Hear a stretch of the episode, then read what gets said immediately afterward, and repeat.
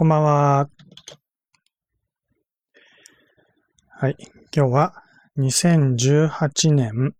7月26日木曜日です。まあ世間のね、いわゆる占いサイト的なところでの無料占いっていうのはもうほとんど無料じゃないからね、あんなのね。ほとんどが10分無料とかいう、そういう制限でしょ ?10 分無料とか1500円分無料にしますとかね。1000円分無料にしますとか。そんなこと言ってるけど、例えば1500円分だったとしても、実は1分100円とか200円だったりするわけでしょ？確かね、LINE、LINE トーク占いみたいなのがあって、それはチャット占いなんだけど、分100円とか言ってたかな ?1 分100円？多分。そんで、まあこれは適当な私の記憶なので正確かどうか知らないけど、1500円分無料になりますよとか言ってるから、えー、と、それを計算すると15分 ?15 分は無料になるっていう、そういうこと？なんか10分無料とか言ったけどね、LINE のトーク占い？そこのところは私ちょっとよくわかってないんだけど、うん、なんと言っても、その無料って書いてあっても結局はお金がかかるわけだし、なんか登録とか結局しなきゃいけないわけでしょ？だ気軽になんかもう、そういう LINE トーク占い、まあそういうサイトのね、占いは、なんかもう気軽になんか利用できないんだよね、私も。うん、そういうのを見てると、まあよそのところでね、結局自分が利用したいと思った時に、なんか利用しづらいなって思うのを見てしまうと、じゃあもっとね、利用しやすい占いのね、形、どんな形かなとかいつも考えて結局自分のところでそういうのをね、やってみようっていう形になるんだよね。まあ、だから、うん、その10分無料とかそういうこと言ってもしょうがないからね。時間無制限でやりますよ、私のところではね。うん、で、YouTube、YouTube での無料占いは50分間の受付だけどね。うん受付時間帯50分っていうだけでも結構大きいよね。全部無料だからね。えー、まあね。まあ本当にギリギリまでなってきて、占ってくださいって言われるとちょっと困ってしまうけど、まあね、えー、早めに来てもらって、で、ちょっと長引いたっていう感じなら、23時50分過ぎても全然問題ないしね。時間が過ぎて、過ぎたから有料になるということもないからね。うん。でもそういうのは嫌だよね。なんか、制限時間過ぎたら、あとはもう有料になりますとか、これ以上占えませんとか、そういうのは良くないよね。私の、まあ、この制限時間のある、その無料占いの時間は、もう本当に時間が来たらこれでおしまいですよって形で以前はやってたけど、それはその後のね、セカンドライフでまた別の無料占いを受け付けるっていう、まあ、ある意味予定が入ってたからね。だから、もうこの時間の占いはこの時間で終わりっていうことでやってたんだけど、まあ、最近はちょっとね、セカンドライフの方も結構暇なので、時間が長引いても大丈夫ですよって形で一応やってるけどね。うん、まあ、まあね、その時間が来て終わりっていうことでも別にね、その、まあ、それはそれで、大した問題じゃないと思うんだけどね。その、問題なのは時間が来た後で、そっから先は有料になりますよっていうのは、まあ、ね、やりづらいよね。相談しづらい。なんか気になっちゃってね、時間ばっかりね。しかもわずか10分とか15分なんてすごい短いでしょ？実際に、まあ、電話占いなら10分ぐらいならそこそこお話はできます。そこそこね。うん、全然十分じゃないけど。で、チャット、ね、LINE のトークとかを使ったチャット占いっていうのは、ものすごく時間がかかります。だから、10分じゃ何も話せないんだよね。うん、相談する人、まあ、相談する人、まあ仮に占い師の方がね、チャットの入力慣れてて、バーってね、高速で入力できたとしても、相談する人はものすごくゆっくりでしょ？ゆっくりっていうか、まあ早い人もいるけど、大体がチャットの素人なんだから。相談する人はもともとそれ仕事でやってるわけじゃないからね。入力するのも時間かかるしね。うん、で、自分が話したいということをね、言葉にして文字にするっていう作業も、それだけでも時間かかっちゃうしね。うまく伝えられないっていうこともあるから、いざ発言はしたものの、ちゃんと自分の言いたいことが伝わらないってことはよくあることだよね。だそこを、本来であれば占い師の方がね、うまく導いて、まあ質問するなりしてね、ちゃんと相談者の言いたいことを引き出してあげるっていう作業が必要なんだけど、それをちゃんとやってると、当然10分じゃ足りない。じゃ仮にね、10分である程度のことをしようと思ったら、相談する人には、まあそんなに喋ってもらわなくてね、一言二言何かね、こう、占いたいことを言ってもらうと。恋愛について占ってくださいと。それだけで終わってしまうことあるよね。で、それを聞いた後でも占い師の人は、じゃあ、ね、占いますって言ってすぐ占いに入って、ね、えあなたこうです、こうですって言って、パッて適当に伝えて、それでおしまいっていうね。そういうこともあるんじゃないの？うん。実際なんか、ね、うん、そうあ、占い師の回答が早いとか、なんかそんなことを言ってるのを見ると、大抵はそんな感じなんだよね。適当にやってるだけで、実際にちゃんと話を聞いてるわけじゃないんだよね。うん、で、まあ、チャット占いの本当にね、うまくできる人もいるのはわかるよ。うん、そういうことを昔からやってる人ならね、うん、バーって高速で入力してね、占い結果も、まあ、効率よく伝えられる占い師っていうのも当然いるだろうけど、もう最近のようにね、もう、ウゴのたて、た、タケノコのように もうわらわらとね、たくさん出てきた占い師のほとんどはもうチャットなんか録音できないと思うんだよね。だけど、それをもう仕事でやるっていうことになると、おそらく最初からこういうこと言えばいいですよっていうね、テンプレートみたいなものを与えられていたりしてね、相談者が恋愛の相談してきたらこういう答えを出しましょうっていう、もう答えが最初から決まってたりするんだよね。うん、あるいはもうそういうことを教えてもらってなくてももう一生懸命自分で考えてね、こういう質問が来たらこういう答えをしようってことを最初が決めてあってもコピペしてるだけっていう人は結構多いと思います。チャット占いなんか大体そういう感じだと思う。で、メール占いの方がもっとそういう確率は高いよね。おそらく。確率っていうかその、うん、そういう割合実際そういう人がいるということは聞きます。うん。ね。あの、も、元からあるね、定型文、テンプレートを使ってね、もう、お決まりの文句を返答で返すだけと。もう決まってる文章だからね、その、返事も早いし、文章量もそこそこあるからね、受け取った方は、もうなんとなく納得しちゃうわけだよね。うん、それで、なんていうかね、その、うん、例えば1000文字いくらとかね、2000文字いくらとか、そういう、そういうこと書いてあるね、メール占いのサイトもあったりするけど、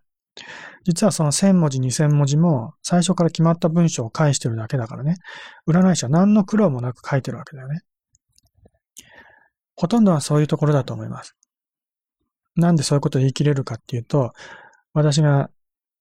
もうね、十何年と、20年以上だけどね、20年メール占いやってきて、こんだけやってきてもメール占いってのはそんなに簡単に書けるもんじゃないんです。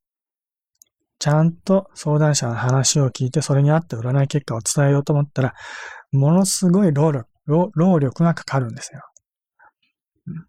ね。そんなものをね、簡単にこう返事できるような占い師なんてのは普通はいません。で、できる人ってのは、簡単に返事しちゃう人ってのはおそらく最初から決まった文章を書いて送ってるだけです。で、まあ、ね、まあ、頑張ってやる人はまあ1日2日でね、なんとか返事書ける人もいると思います。まあ、ね、真面目な占い師はそれぐらいでやってくれると思う。でも、まあ、そこそこ忙しい占い師だったら、1日2日じゃ普通はできません、占いなんて。メール占いなんて。3日4日かかるのが当たり前。うん。それぐらいしんどいです。ね。うん、そういうもんだと思っておかないと、っていうか、それぐらいね、時間をかけてちゃんとやってくれる占い師じゃないと信用できないと思います、私は。もうね、その相談したらすぐ返事が返ってくるようなね、そんな占い師なんてありえないから。メール占いするんだったら、まあね、時間がかかるのは仕方がないと思った方がいいし、あのー、ね、早く返事なんかね、期待しない方がいいです。時間かけてね、返事書いてもらった方が、ちゃんとした占い結果もらえるしね。もちろんそのね、テンプレートやなんかもものすごくよくできててね、あの、なんとなく、うん、すごくいい占い結果もらえたなとかね、感じてしまうこともあるかもしれないけど、うん、まあそれで納得する人はそれでもいいけれど、うん、まあね、そういう人はもうちょっとね、いい占い師を探してください。ね。そこの見分けはどうするのかわかりませんが。で、まあメールはまあもちろんそういうもんだけど、まあ今チャット占いの話だけどね。チャット占いだって、まあ本当は時間がかかるのよ。うん、もちろん、返事はね、あの、メールほど時間はかからないよ。ね、チャットなので目の前にいて話をしてる感じだからね。質問すればそれにすぐ答えてくれるのがまあ普通の占い師。まあ、質問したことに対してね、まあ、10分も20分もかかってやっと返事が返ってくる。それはちょっと遅すぎるけどね。うん、まあ、うん。それでも、なん、なんていうのかな、うん。そんなに質問もしてないのにすぐにね、こう、都合のいい答えを返してくれるっていうのもおかしな話なんだよね。占い師の方も時間を短縮したいというか、ね、効率よくやりたいと思ってるだろうから。大体もうなんかね、適当なこと言って適当な答え返してるだけなんだよね。で、実際、占いなんかろくにも、ろくにね、やりもせずね。まあ、ね、私もちょっと、ね、プロの占い師として長いことやってはいるけれども、実を言うと、あの、生年月日を使ったね、星占い的なこと、まあ、星占いって言うとちょっと軽くなっちゃうけどね、えー、西洋先生術、あね、あと、市中水明だのなんだっていうね、東洋系の、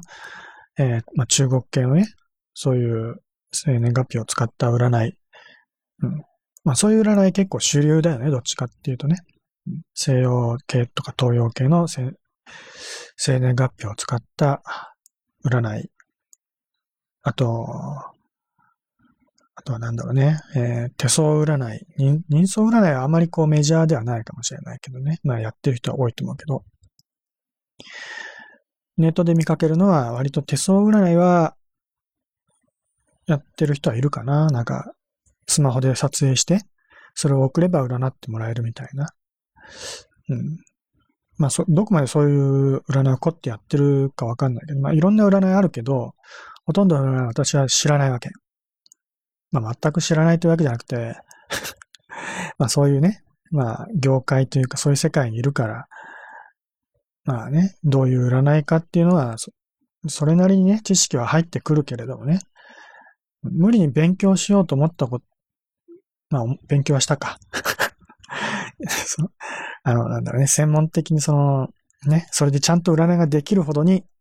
勉強しようしたことはないしね。だから、それらのね、他の占いについては語ることは、語る資格はないけどね。うん。でもそういう占いって結構時間かかると思うんだよね。まあ、わかんないよ。プロの人はもう本当に生年月日見ただけでね、パパッとね、まあ、頭の中にホロスコープができちゃって ね、あっという間に占ってしまうことができてしまうとね。まあ、頭の中でホロスコープができる人はそんなにいないと思うけど、まあ、コンピューターでね、ホロスコープを作って、まあ、そのホロスコープを見れば、なんとなく直感的にね、こうだ、ああだってね、言える人もいるかもしれないけれども、どうなんでしょうかね。あまあ、でも、占い師のなんかその、ね、会話の内容、うん、あんまりその、なんか見てると本当こっちの頭痛くなってくんだけど、まあツイッターとかでたまにね、あ占い師がつぶやいてるのを見ると、なんかもう、ね、アスペクトがどうのこうの？ね、えー、どの惑星がどのサインに入ってるだろうな、どうのこうのだろうね？なんかそんなことを、やたら専門用語使ってわけのわかんないこと言ってる占い師が多いんだけど、うん、まあ、それなりに知識があるんでしょう、そういう人たちはね。まあ、面白いけど。うん、でもなんか、なんか滑稽なんだよね。旗から見てると、そういうのを見ると。うん、まあ私もタロット占いはしかやってないけど、タロット占い師だけど、まあこのカードがどうのこうのってことあんまりつぶやいたりはしないし、うん。まあ、まあそういうタロット占い師でそういうことを言う人はそんなに多くはないとは思うけどね。うん、このカードがどうのこうのみたいなことはね、あんまり言っ見かけないかな。うん、でもなんか、そういう先生術系の占い師ってなんかそういうこと言いたがるよね。やたらと知識をひけらかしたがるというか こんなこと知ってるぞ的な感じで、ちょっと難しいこと言いたがるよね。多分そういう難しいこと言ってると、この占い師できるなっていうふうに見られ、見られると思ってるのかな。まあ素人の人から見たらね。うん、それで、まあ信用を得たいという、そういうことなのかもしれないけど、うん、どうなんだろう。私はもうずっと占い師っていう立場でいるから、そのね、普通の占い師じゃない人の気持ちってのはあんまりわからないんだけど、なんだろう、そうやって知識をひけらかしてる占い師見ても、そんなに別に占ってもらいたいと思わないし、逆に怪しいなって思っちゃうしね。うん、な、なんだろうね、うん。よくわかんないけど。まあ、ともかく、うん。まあ、そうやって日常会話の中でそうやってね、占いの専門用語が出てくるような占い師っていうのはやっぱり電話とかチャットとかでもすぐに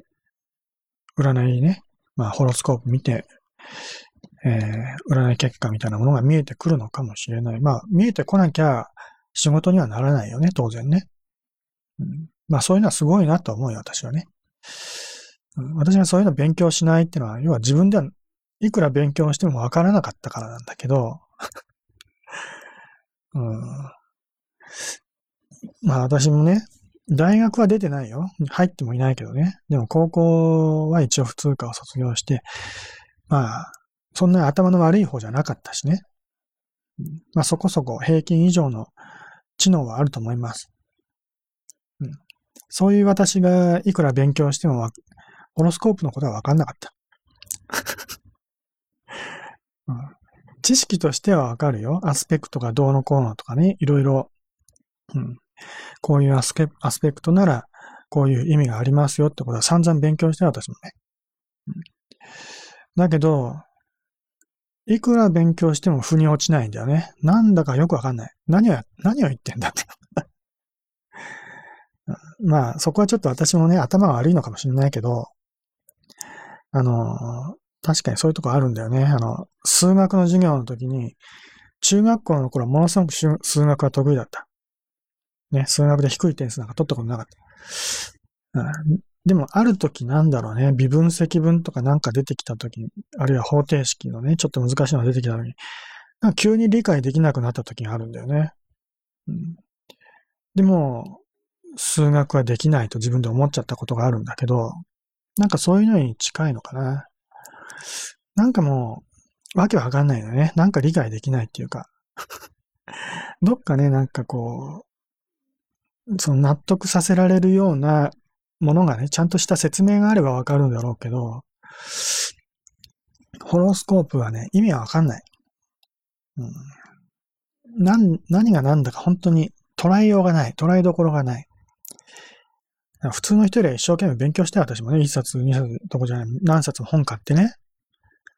先生学の本、本当に何冊も買って、タロット占いの本よりもたくさん買ったよ。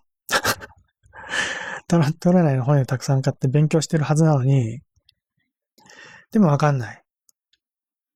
うん、な、もうな、なんなんだろうね。うん、結局もう、こんな納得できないものは、まあ、まあ世の中にはそういうものを使って占いする人がいるから、それはそれでいいんだけど、私には無理だと思っても、諦めてね、タロット占い一本でずーっとやってんだけどね。うん、いやでも、本当なんだろう、そういうので、生年月日で、だけで、だけ、そうやってね、占える人は本当に、なんだろう、すごいと言っていいのかな。うん、尊敬できると言っていいのかどうなのかわかんないけど、わかんないです。うん、実際に、私自身がね、その占い師のところに行って、占ってもらっ、占ってもらった経験も何度かあるけどね、そういうところに行くと大体まあね、タロットだけじゃなくてちゃんと生年月日使ってホロスコープ作ってね、それで占う占い師も多いんだけど、で、ちゃんとその場でね、ホロスコープを見て、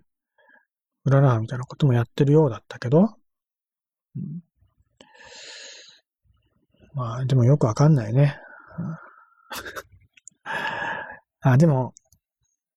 そんなにでもホロスコープを詳しく見てもらったことはないので、ちゃんとした占い師にたまにはホロスコープをね、詳しく見てもらいたいなとは思うんだけどね。うん、ただ、確かにホロスコープを詳細まで詳しくね、解読して、占い結果として、まあ、やるとなると、まあ私から見れば確かに相当な労力がかかると思うので、それに対するね、あの、報酬というか、占い師に払うべき金額っていうのは、まあ安くはないだろうなとは思うけど。うん、なので、そんな、そこまで私もね、あんまり占いにお金をかける余裕もないので、うん、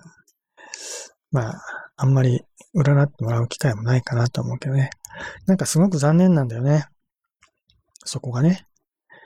うん、ホロスコープちゃんと占ってもらいたいなと思っても、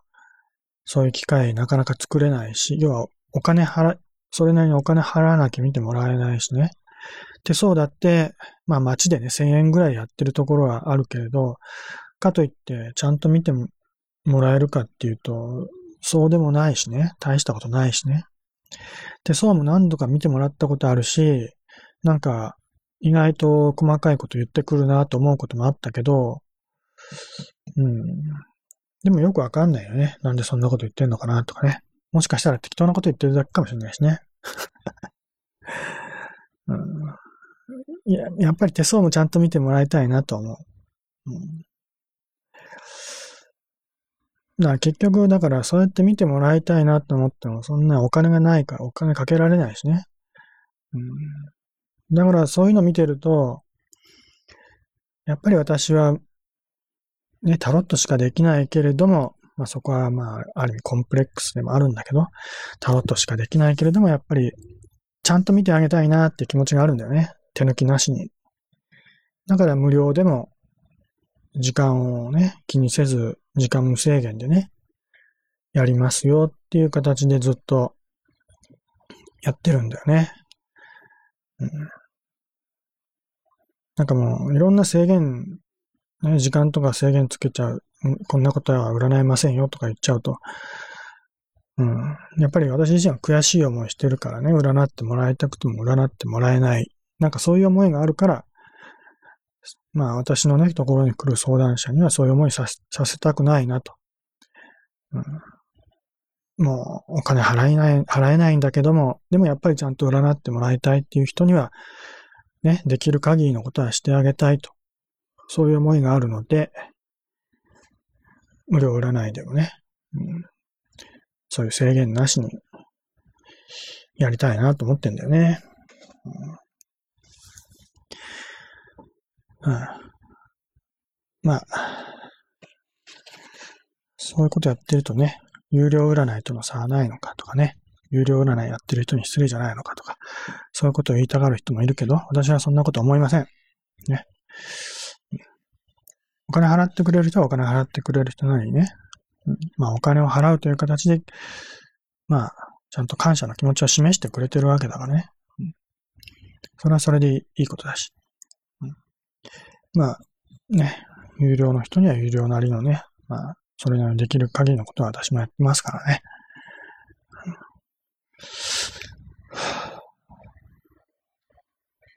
まあ、占いにそんな価値がないと思う人は無料でも構わないし、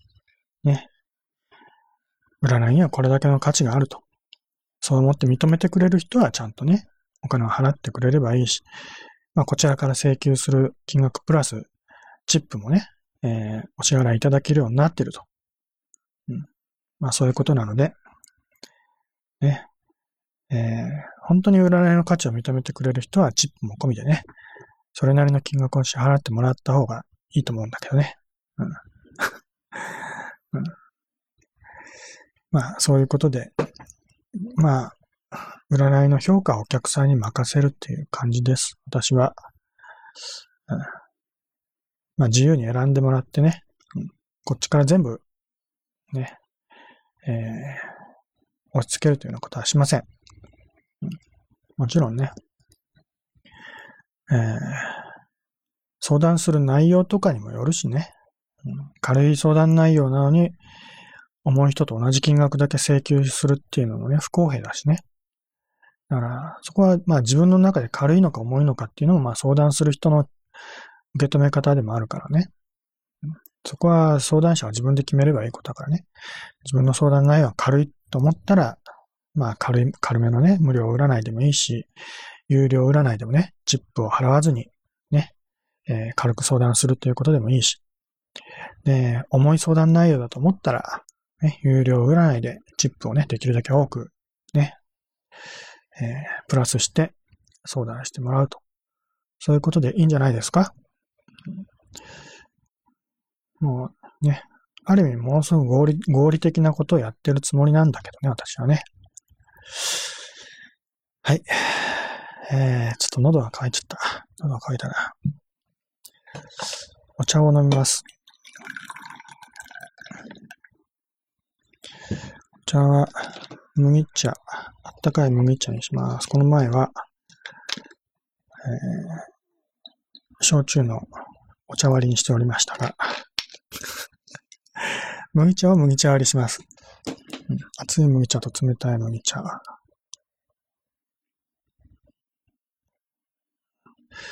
で、ビデオも一本借りてきたんだけど、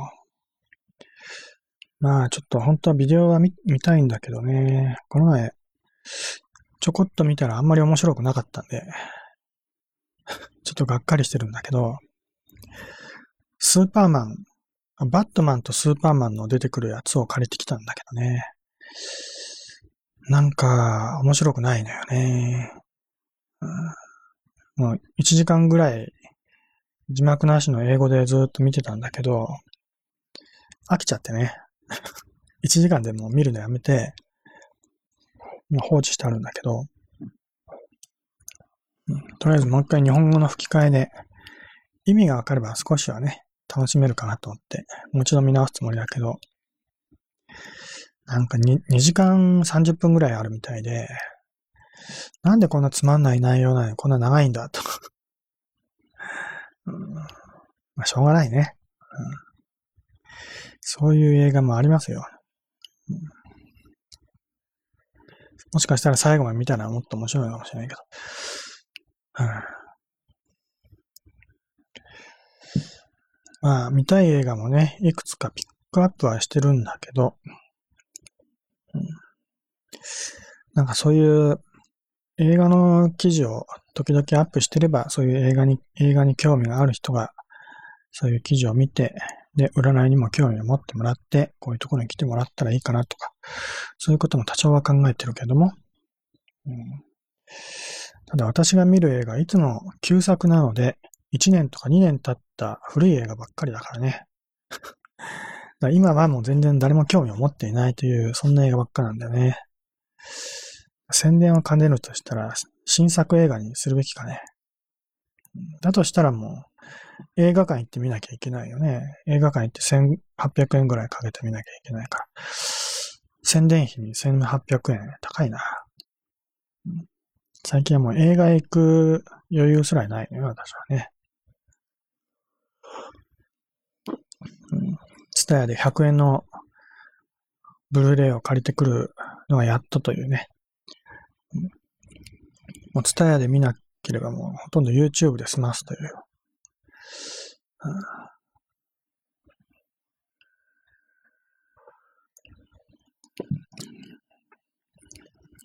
YouTube はたまに勝手におすすめが出てくるからね。まあ、その中に、アニメとかね、出てきて面白そうだなと思ってそれ見てると続けて見ちゃったりしてね。最近は YouTube で見たのは、コブラというアニメを見ました。うんえスペースコブラとか知ってる人いるかね、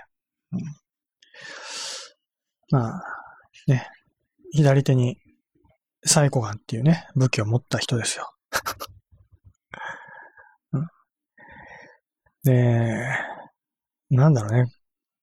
もう、ずっと見てるとなんか、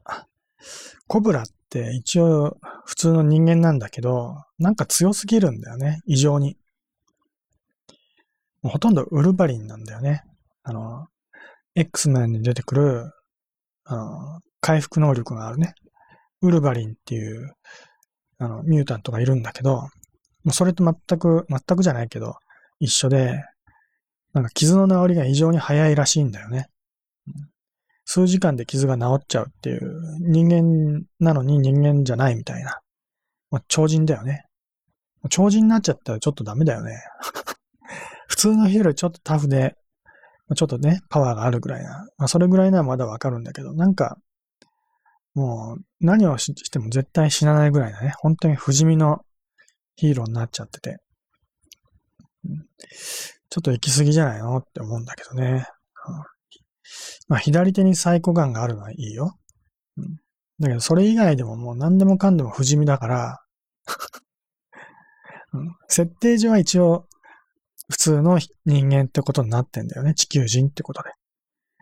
でもなぜか強すぎるんだよね。ものすごく強くて、もう人間離れしてるんだよね。何をやってももう絶対負けないっていうね。そんな不死身のスーパーマン、もう完全スーパーマンだよね。地球人なのに。うん、それ、まあ、それじゃちょっと面白くなないなと思うんだけど。うん、でもまあ、ね、まあ、子供の頃はもちろんね、私も子供の頃から知ってるからね、そういう強いヒーローを見て憧れてはいたけど、うん。まあ今最近のね、お笑い芸人の、なんだっけ、えー、カズレーサーとかいう人？ね、あの人も完全にコブラのね、憧れで赤いコスチューム着てね、金髪に染めてみたいな感じでやってるけどね。うん、まあ、そんな感じで、まあ、子供の頃はおそらく誰でも憧れるね、まあ、かっこよくて強いヒーローだったんだろうけど、でも、ちょっと大人になってみると、強すぎるのは面白くないなって思っちゃうんだよね。何でもできて、ね、もう、ね、その、何をやらせてももう、ね、完璧にこなしてしまうような人間なんて、全然面白みないなって思っちゃうんだよね。うん、現実世界でもそんな人がいたら、まあ、面白くないしね。まあ自分がそんな人間になったとしても多分面白くないし。まあ、完璧じゃないから頑張ってね、面白い人生を歩めるんじゃないかなとかね、そんなふうに思うしね。うん、まあ、うん。だから、ずっとそのコブラっていうアニメ見ててね、何が面白いのかなってこうやってずっと見てるんだよね。もちろん子供の頃から好きだったからね、ずっと好きだから 見ることは見るんだよね。うん。うん、だけど、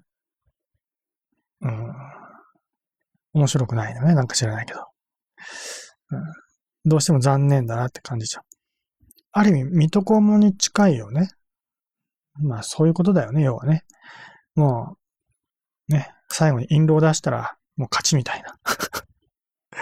ね、うん。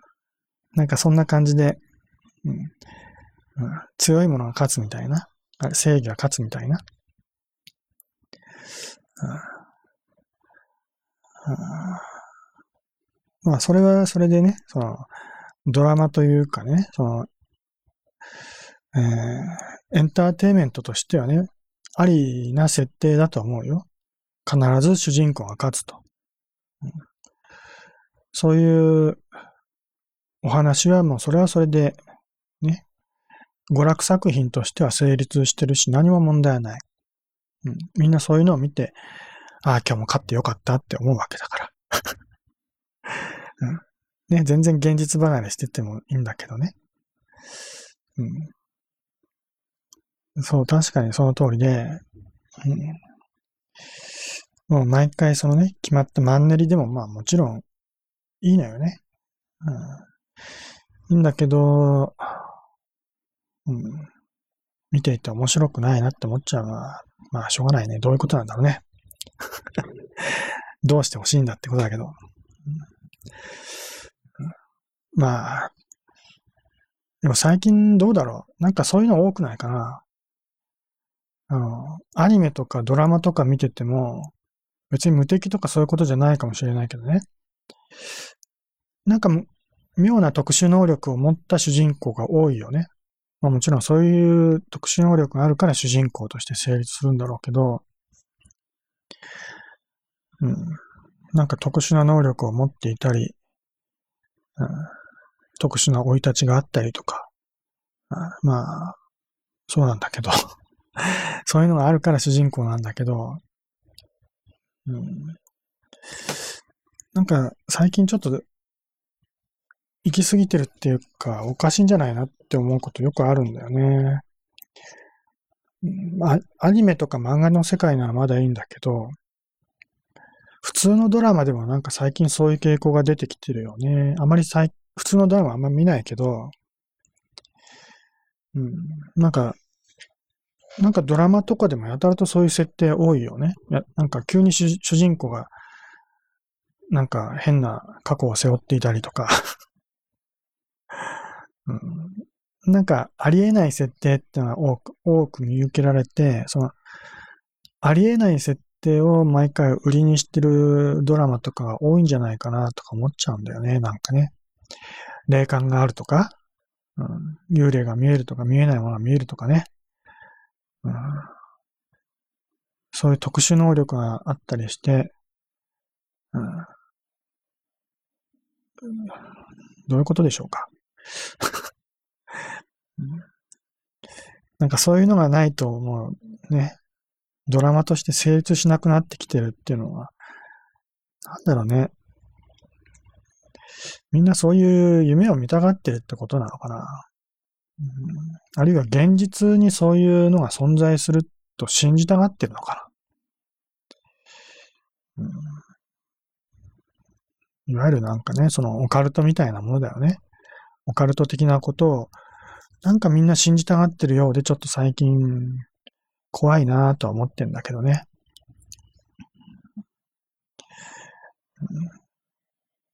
もうなんか本当冷静な現実的な目線ってものがなくなってきてるんじゃないかなとかね。うん、ある意味狂気だよね、うん。ちょっと私はそういう意味で険を感じております。で、最近もう私はもう、あんまりそういうことを自慢げに言いたくはないけれども、最近妙にそういう予感が当たるんだよね。自分、私にそういう超能力があるみたいなことを言うと、ね、なんか今の話となんかね、矛盾するというか変な話になっちゃうけど。でも、なんか最近、そういうことを思ったらなんか、やっぱりそうなったなってことはやたらと多くなってきた。以前はそんなことあんまりなかったんだけど、最近急にそういうことが多くなってきてて、うん、で、やっぱりなんかそうやってね、ちょっとこれまずいんじゃないかなって思ってることがあると、やっぱりそういうのが行き過ぎて何かね、変なことが起こったりするんだよね。だから、と、で、そういうことは口にすると大体実現しなくなるはずなのに、意外と口にしてしまったことが実際に起きてしまったりするから、最近の私の口はやばいんです。なんかちょっと最近よ、あのね、世の中のその人間の考え方がおかしくなってるんじゃないかと、そう感じておりますよ、私はね。はい。だから、また事件起き起きますよ。起きます、確実に。オウム真理教のようなね、そういう危険な思想の人たちが集まって、同じような形、全く同じ形は繰り返さないと思うけどね、違った形、形を変えて、結局なんかそういったね、おかしな人たちが間違った方向に進んで何かおかしなことを起こします。もうこれ私じゃなくてもみんな感じてるはずだけどね。もう SNS とか見てたらわかるでしょ？ね。なんかもう世の中の人みんなおかしくなっちゃってて、うん、なんか妙になんか攻撃的だよね。ちょっとしたことでなんかもうすぐ敵意をむき出しになって、相手を潰したがるようなね、そういう態度取り、取るよね。うん、それってものすごく危険なことだと思うんだよね。で、もうなんだろう、そういう SNS でつながり、つながってるから、なんかもう自分一人じゃないっていう意識を持ち始めてるよね。完全になんかもう集団意識だよね。集合迎合、集団迎合とか集団意識とかね。集団催眠的なそういう状態になってて、うん、で、自分の意思でやってるようでなんかね、もうみんなで一緒にや、てか、みんなが思ってるから自分もやるんだっていうような感じになってるよね。だから、自分の中でも罪悪感がないんだよね。みんながやってることだから自分もやって当たり前だと。なんかそういう周りに合わせるっていう形になってるから、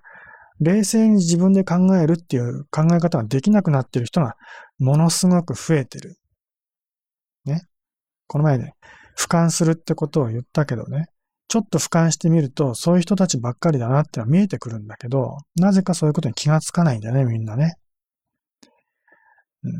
だからそこがものすごく危険だなと思ってる。俯瞰するってことは大事なのに、それができない人がものすごく多いんだよね。俯瞰することはできず、うん、で、周りの雰囲気にね、いわゆる空気を読むってことばっかり囚われてしまって、ね。で、もうその空気から外れたりすれば、要は、いじめられるわけだよね。炎上したりね。叩かれたりして潰されちゃうわけ。そんなことになりたくない。それが怖いからね。無意識のうちにそういうのを避ける、避けた、避けたがってるうちに、結局周りに無意識のうちに合わせるってことになっちゃって、自分の考えを持たなくなっちゃうんだよね。もう自分で考えてるつもりなんだけど、結局、周りの人がこう考えてるから自分がこう考えるのは当たり前だと。そういう考え方をしちゃうんだよね。だから、完全に錯覚してるんだけどね。自分の考えだと思ってることが、結局は周りの人に合わせてるだけ。ね。ちょっと前にね、世界に一つだけの花とかね、オンリーワンダの、そんなことが流行ったりしたけどね、言葉の上ではね。でも実際には、自分だけだと思っていながら、実は周りに合わせてるだけで、本当に自分のね、意志とかそういうものを持てなくなってる人ものすごく多い。そういう状況を見たら、絶対何か起きますよと。間違いなく何か起きます。近いうちに。ね、もう言っちゃったけど、実現するでしょう。ね、えー、いつもなら言ったことは絶対実現しないんだけど、最近の私はやばいですから。言っちゃった、言っちゃったし。で、別に私が言った言わない関係なしに、ちょっと見れば、世の中の様子見れば、誰が見たってそうだ、そうでしょってことだよね、要はね。何も私が特別なこと言ってるわけじゃなくて、世の中の様子を見たらそのまんまのね、状況をただ言ってるだけなんだよね。うん、で私も別に特別なことを言ってるつもりはないし、うん、今の世の中こういうことなんだろうなと。そういうふうに見えてる、見えてることをただ言ってるだけなんだけどね。うんまあ、その、ね、まあ、すべてじゃないけど、その表面化したものの一部として、例えばだけど、アメリカの大統領ね、トランプ氏、私よく知らないけどね、その世の中の政治のこととかは。ね、えー、まあトランプ政権、トランプ大統領、ね、まあそういう、その人のまあ言動とかを見てるとちょっと変でしょ、うん、それは、やっぱり結局選挙で選んだってことは国民の意思が反映されて出てきたものがトランプ大統領ってことだからね。結局、人々の相違だよね。人間の意志がそうさせた、その危険な部分が現れてきたってことだよね。別にトランプ大統領はそんなに私危険な人には見えないけど、そ、そこまでね。まあ、ちょっとね、いろいろ言言葉では言ってるけど、意外と大したことないんじゃないかなっていうには見えてるから、私は別にトランプ大統領に嫌悪感を抱くほどではないけどね。もっと危険なのは北朝鮮の、うん、人だよね。な、なんていうのか私は知らないけど、写真で見るぐらいな感じでしかイメージないけど、北朝鮮のね、一番偉い人だとか、うん、そういうおかしな人もどんどん出てきてるよね、今の世の中ね。で、本当もう今ギリギリのところでなんとか爆発せずに留まってるけど、もうそろそろやばいんじゃないか。正直言うと別に直感的にはね、急に何かそういう戦争が起こるっていうことは私は感じない。そこはわからないけどね。戦争とかそういうことじゃなくて、もっと違ったことで、本当にやばいこと起きるんじゃないですか？起き、起きますよ。と私は思います。うん、特にネットの世界、SNS の世界、そういう中で何かが、ある種、ムーブメントとしてね、今まで人類が経験したことがないぐらいの何かが起きるんじゃないかなと私は思っています。その兆候として、ある意味地球がそういうことを感じて、今みたいな猛暑が来ているとか、ね。そ、そういう結びつけ方もまあできないこともないです。ね、気をつけなさいよと。肌で感じなさいよってことでこういうね、暑さが来てるんじゃないかなと。まあそこまで言い切っちゃうと私にちょっと頭のおかしな人になっちゃうので言わないけどうん、でもそれぐらいのね、あの、注意する気持ちは持っていいんじゃないかなと私は思います。うん、最近はちょっとおかしな傾向が世の中に見て取れます。そういうことを私が言ってるからということじゃなくて自分自身で感じてもらいたいなと思います。で、いい意味でのムーブメントが来る可能性はもちろんあります。これは、今が悪いから、すでに悪いんだよね、はっきり言って。今が最悪だと言ってもいいぐらい。だけども、それを、いい方向に回転、まあ、転換させようっていう意味でのムーブメントは来るんじゃないかなという気もします。どっちなのかわからない。うん、今のとこ、その、微妙なところ、いい意味でのね、今の最悪な状況を改善するムーブメントが来る。それもある意味ね、今の状態満足してる人からしたら最悪な結果だからね。要は今のね、そのね、仲間同士でね、楽しくやってる状態を壊されるような状態が来てしまうわけだから。それは最悪だよね。だけど、壊さないといい方向に向かわないから。うん、そういう、ね、どっちがいいのかわかんない。まあ、おそらくそういうことになるんでしょうね。今の人たち、ね、えー、仲間同士で楽しくやってる、ね、そういう人たちにの、要は、ね、空気をぶち壊しにするような新しいムーブメントも目の前に迫っているように私は見えます。迫っているようには見えない。見えないけど。うん、でも、なんだろう、うん。こう、コップにね、水を入れてね、もうすぐで溢れ、溢れ返りそうなところに来てるなっていうのはじなんとなく感じるんだよね。今の状態は本当に溢れそうな状態。溢れたら、溢れた時が結局そういう、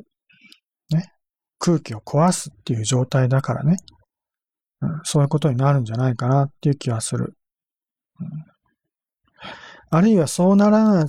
ならずに、本当に悪い方向のね、本当の意味での悪い方向で私は空気を壊す方が世の中良くなると思ってんだけど、